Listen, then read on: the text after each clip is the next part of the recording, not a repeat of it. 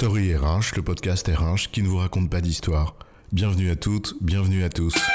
I'm not a writer. Okay. Dans cet épisode, nous allons parler de la motivation et de ses différentes composantes.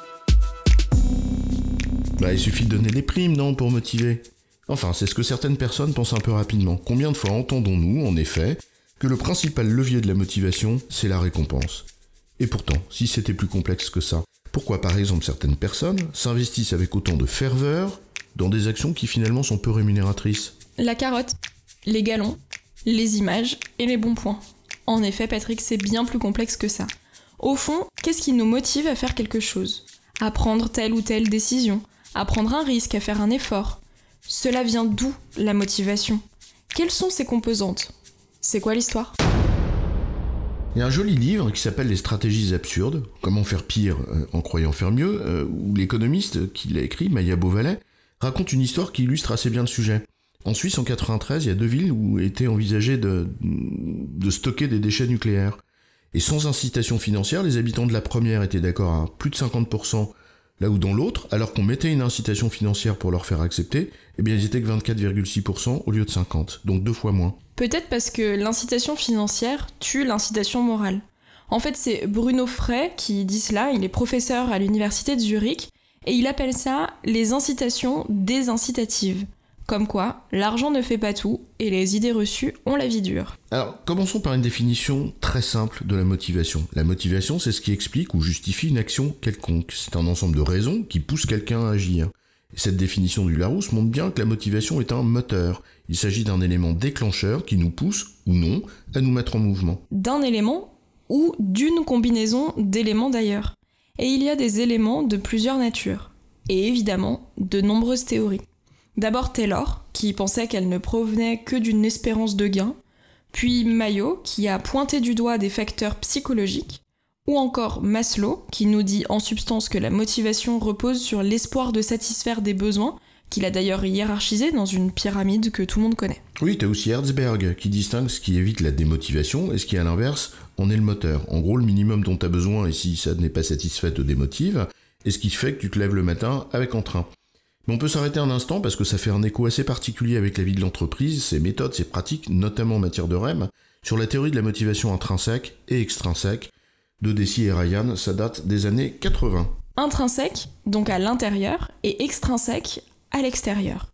Intrinsèque, ce qu'on a en nous et nous motive, et extrinsèque, ce qu'on nous brandit à l'extérieur comme une promesse. Exactement. Donc la motivation intrinsèque, le moteur interne, c'est quand l'action pour laquelle on est motivé est conduite par l'intérêt, le plaisir qu'on trouve dans l'action elle-même, sans attendre d'une récompense venant de l'extérieur. En gros, je fais cela parce que j'ai plaisir à faire cela, et non parce que j'en attends quelque chose.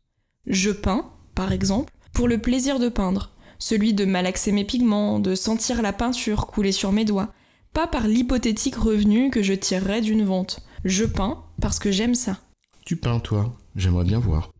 La motivation extrinsèque, au contraire, c'est quand l'action est provoquée par une raison extérieure. L'appât du gain, l'argent, la gloire, la notoriété ou encore la peur d'être puni, sanctionné, ou même la pression sociale. En gros, le, le bâton ou la carotte. Et dans les deux cas, la motivation est extérieure à moi. Vous le comprenez, ce n'est pas non plus binaire. Motivation intrinsèque et extrinsèque se complètent. Je m'investis dans ce projet parce que j'aime ce que je fais, concrètement, au quotidien, mais aussi parce que j'espère que mon travail sera reconnu ou parce que j'attends une prime, une récompense, etc. En gros, les gens ont besoin d'amour et de pognon pour caricaturer.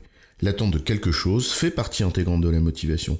Qu'elle soit intrinsèque ou extrinsèque d'ailleurs, je suis motivé parce que j'espère, j'attends, j'imagine obtenir satisfaction, plaisir ou récompense. Ce que tu dis renvoie à la théorie des attentes de Victor Vroom. Être motivé, c'est consentir à faire un effort pour mener une action dont on attend quelque chose. Il faut donc, pour être motivé, que nous percevions les efforts comme inférieurs au plaisir, à la satisfaction ou à la récompense que l'on pense tirer du résultat que nous visons. Ou alors que le plaisir soit supérieur à l'effort. Une question d'investissement et de retour sur investissement. En entreprise, on parle par exemple d'équilibre contribution-rétribution.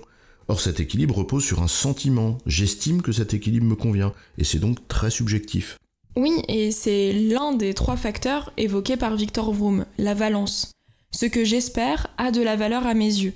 Mais il y a d'autres critères à réunir selon lui. Oui, c'est ce que ton Vavavroum nous dit. En résumé, il faut 1. que j'estime avoir la capacité à atteindre le résultat, 2. un résultat dont j'espère obtenir un retour, et 3. un retour qui a de la valeur à mes yeux. Oui, Victor Vroom.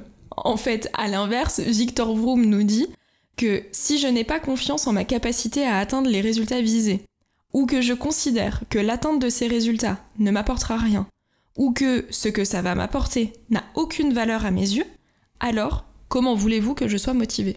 Et c'est là où la motivation et son corollaire, la démotivation, sont complexes. Il s'agit de perception et donc de quelque chose de très personnel. Ce qui a de la valeur à mes yeux, ou ce qui me semble atteignable ou non comme résultat, n'est pas la même chose pour moi que pour toi.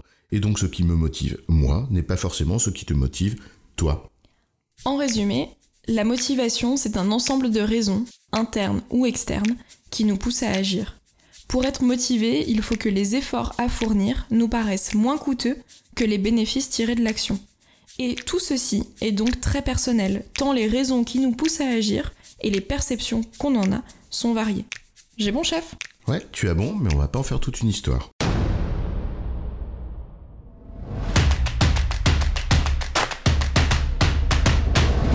Story RH, le podcast RH qui ne vous raconte pas d'histoire. Retrouvez tous les épisodes sur storyrh.fr.